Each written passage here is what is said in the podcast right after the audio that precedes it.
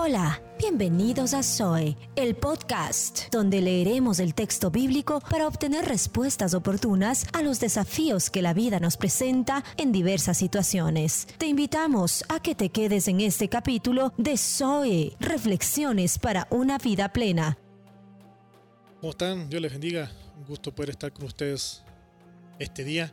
No se imaginan lo que cuesta a veces grabar y tener este tipo de espacios pero bueno, aquí estamos de nuevo. Solamente informarles que ya estamos pronto a sacar ese podcast en conjunto con el pastor Julio Bautista de Durango, en México. Así que estén atentos, ya vamos a subir la, publicidad y pronto tendremos ese podcast. Hoy quisiera compartir con ustedes hueles a pescado. Y yo me imagino que al igual que yo, alguna vez has ido a una pescadería o al mercado a comprar pescado, ¿no? Y si hay algo que siempre llama la atención o siempre identificamos que estamos cerca del área de venta de pescados es su olor. Es un olor intenso y muy característico y todos alrededor saben que ahí hay una pescadería porque el olor a pescado es delatador. Es, es muy fuerte. Y si existe alguien que sabe de olor a pescado, es el profeta Jonás. Desde pequeño hemos cantado, ¿no? Bueno, al menos yo. Y vino un pez muy grande y pum, se lo trago porque no le hizo caso a la palabra de Dios. ¿Cierto? Quizás te acordarás de eso. Y lo que yo tengo de recuerdo de eso es que me daba miedo que me tragara una ballena, ¿no? Y estuve traumado por mucho tiempo de ir a la, a la playa y que se acercara una ballena y que me tragara, así como se tragó a Jonás, pensando que era una ballena. Pero lejos de eso, el texto nos quiere revelar otra intención.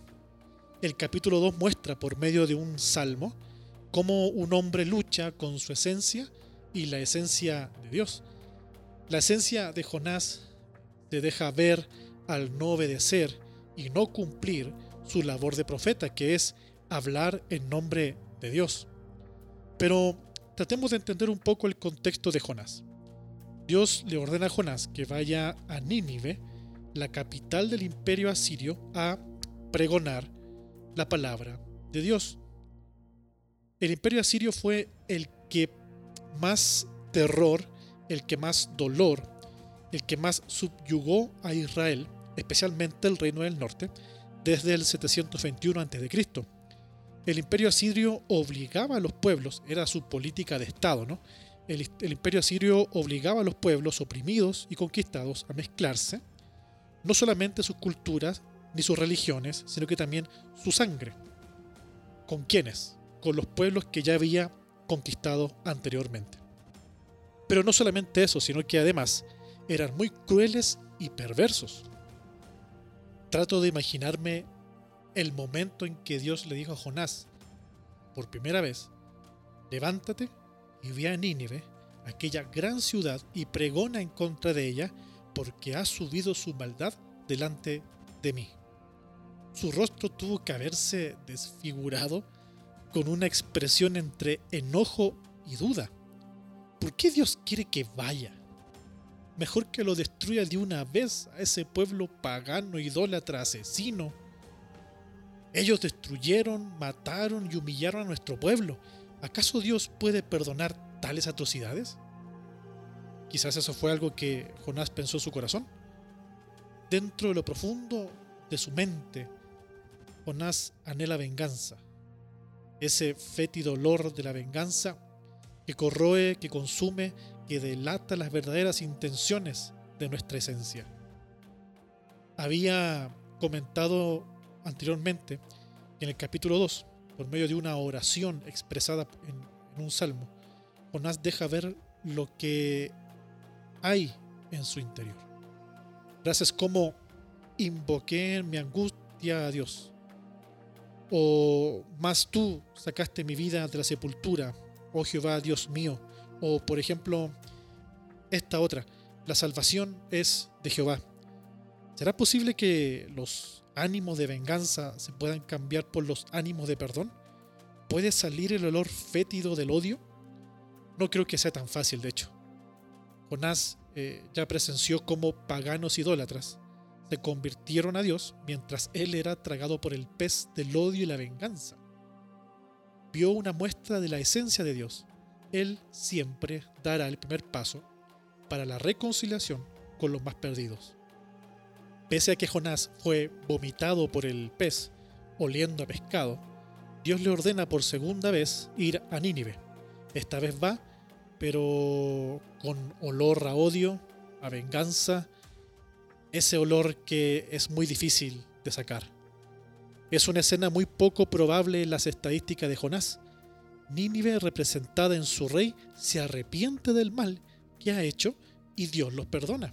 Así al menos dice el texto bíblico. No bastó nada más para que Jonás una vez más, oliendo a pescado, se enojara en extremo ante lo que Dios había manifestado, su esencia de perdón y reconciliación. Mire lo que dice Jonás al respecto. Yo sabía que tú eras un Dios clemente y piadoso, tardo en enojarte y de gran misericordia, y que te arrepientes del mal.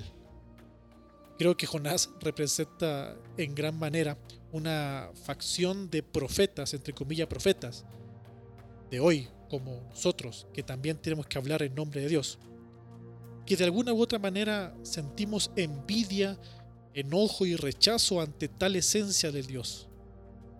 Nos sentimos tan enojados porque Dios llega a la vida de los que nos han hecho daño, que todos se dan cuenta que olemos a pescado los rencores que hemos guardado por tanto tiempo hacia tal o cual persona no nos dejan sacarnos esos fétidos y malolientes olores de la profundidad del pez. Esos olores a venganza tienen más fuerza que el rico aroma del amor de Dios. El relato termina con una pregunta de Dios a Jonás. ¿Y no tendré yo piedad de Nínive, que no sabe discernir entre su mano derecha y su mano izquierda? ¿Acaso no tendré piedad de fulano que te debe dinero?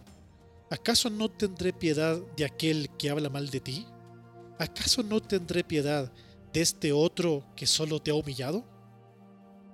Si Dios te ordena a pregonar contra todos aquellos, recuerda primero saber si hueles a pescado. Si te gustó este episodio, compártelo y como siempre, si te quieres contactar conmigo, lo puedes hacer al siguiente mail o.carmonaere.gmail.com